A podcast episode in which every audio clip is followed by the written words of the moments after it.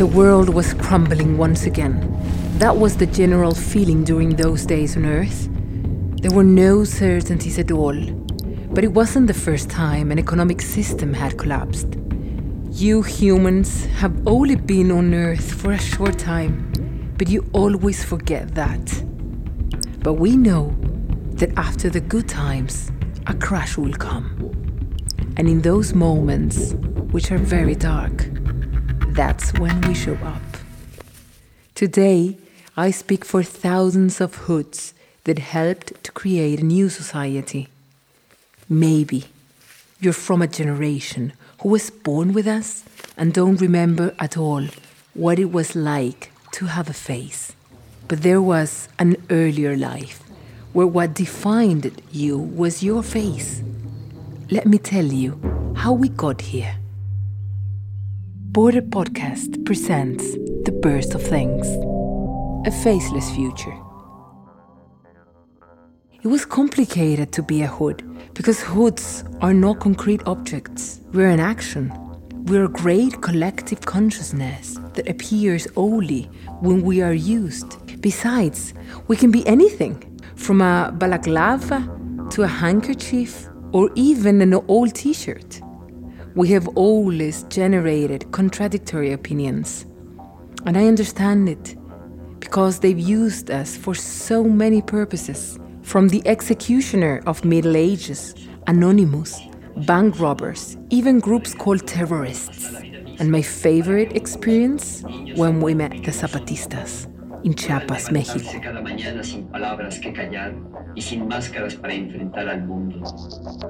And one point in history, they even tried to ban us. Ban what? We said. A piece of cloth you pull over your head? Do we really threaten you so much? And yes, we did. And then we understood why. They had so much fear. We don't know exactly how it started, what spark set fire to the Middle. In 2018, a feminist wave began in different parts of the planet. Women, tired of centuries of abuse, began to organize again. We were with them from the beginning in green and violet handkerchiefs.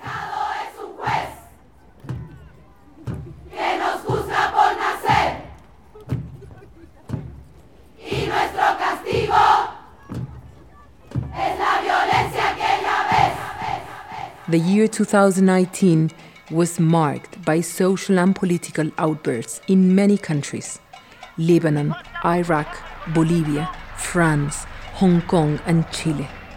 Each of these outbursts inspired the next. In Chile, for example, a self defense group spontaneously formed, calling themselves First Line. And we were with them from the beginning. The first line prepared with shields and stone, guarded and protected the manifestation from advancing police. For the first time, these people, caring for their fellow protesters, without exposed faces or known identities, were recognized and applauded by a citizenship that previously rejected them. On the other hand, the police, whose job was to protect the citizens, dropped tear bombs, beat them, and blind them with their pellets. Chilean protests were front page news, and in every image that circulated the world, there we were, covering faces becoming emblematic of the people.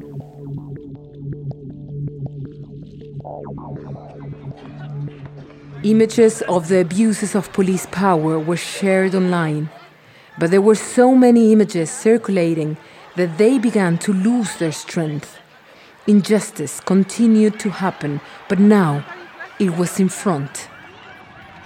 As if that weren't enough, a plague fell on the humans. An extremely contagious virus forced people into their homes, into isolation.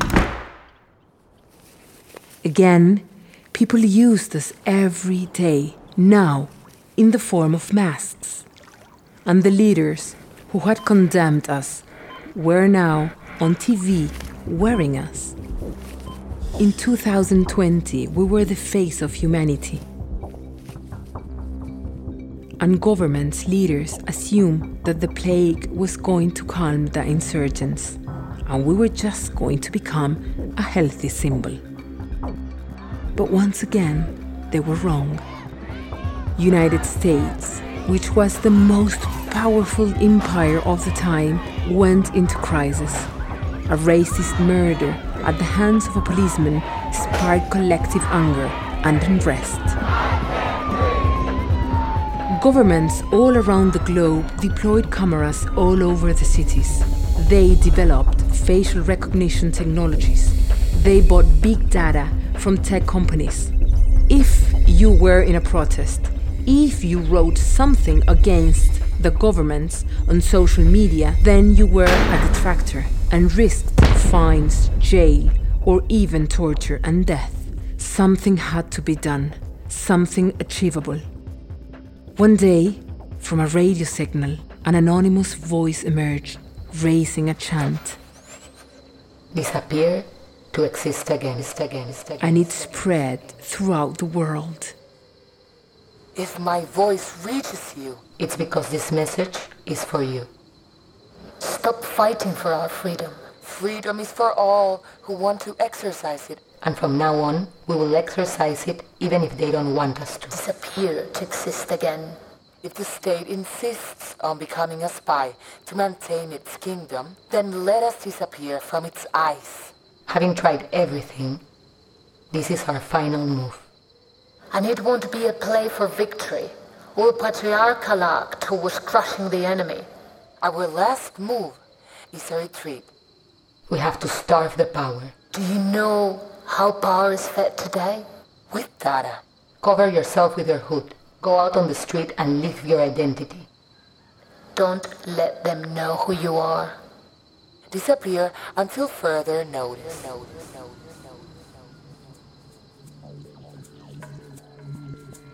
Thousands of people around the world of all ages and occupations joined the movement. They used us all the time. On the underground, at work, they took us to different neighborhoods, to school, universities. They went to parties, supermarkets, to the fair, to all kind of activities with us. There were so many covered and peaceful faces that the police couldn't do anything against them. The hoods are because of the cold. I'm using covering mask because the global virus, human said. And it was absolutely legal. To all who are listening, the rulers are fearful but we haven't achieved anything yet. The road goes on, and it'll be long. Covering their faces was the first step. We disappeared from their cameras. Now, let's disappear from financial systems and digital life. We will virtually re-inhabit when they stop tracking us. Turn off your phones until further notice. We will communicate again with those next to us. With the confidence that physicality gives us. We will re-inhabit digital life when it is free of traps. Our knowledge will be used for us and only us. Leave the banks so they don't have anyone to charge. Leave town so they cannot find you. Disappear until further notice. Disappear. To exist again, again, again, again, again. And the people did it. They turned off their phones. They took the money out of the banks and started walking in small groups outside the cities. After all, there was nothing to lose. The system quickly collapsed. There was fear, yes, but no one ever imagined the impact this action would have. One day, through national platforms, the leaders apologized to the citizens. They admitted their crimes and surrendered. We don't remember who was the first, but the others followed him. My name is Donald Trump, and it's time to retire. Hello, Sorry my name is Sebastián Piñera, and I am guilty and responsible. My name is Vladimir Putin. I release my population. My name is Kim Jong Un, and I have freed the people from my dictatorship. My name is Jair Bolsonaro. And My I name have is left Xi Jinping. and will I will stop spying on the population. I will stop chasing anyone. They left their posts and made their property available to the people justice. Then the police and military forces surrendered, abandoned their weapons, broke the pacts of silence around the world. The men were dismissed from the position of power and withdrew. For the first time, there was space and silence. The only faces discovered were theirs, those abandoned by the hooded masses. And now, how do we organize? The question that Human asked was obvious. Even though they had achieved their goals, nobody took us from their faces. There was some freedom, some mystery, and slowly the faces became unimportant. That was the response to a society intoxicated by its own image. Yes, not having a face was definitely liberating. Some devoted themselves to instilling fear of the future, ruled by chaos, poverty, underdevelopment, and communism. Words that for years had paralyzed the population, but quickly was clarified by the voice. Sisters and brothers who listen to us, Please do not allow yourself to be seduced by the words of fear that have been enslaving us for centuries. Imagine a world that is not based on past models. let's reconstruct with new ideas. Rewrite the constitutions of the world, Our world is in education. Knowledge is power. and we will all be powerful. No one will be left out. Abandon the thrones. Let us lower the flags. The technology will be used again, but to amplify our voices. Today, our job is to stop hearing the speeches that had previously blinded us with fear, Stop empowering the greedy, and the wicked. And the wicked. And the wicked. And the wicked. No one knows how to inhabit this new world, but going back is not an option. Some miss the bright cities full of publicity. Others are proud to have turned them off. The vast majority wander through the nostalgia of the previous world and with the relief of not having to keep carrying it on their shoulders. The voice guides us, the voice guides us through the change. The voice guides us through the change. disappear to exist again. This was The Birth of Things, Hooded, A Faceless Future. To hear other stories like this, go to the website borderpodcast.com and follow us on Spotify, Apple Podcasts, or where you listen to your podcasts. You can also follow us on Instagram, Twitter, and Facebook account at Border Podcasts.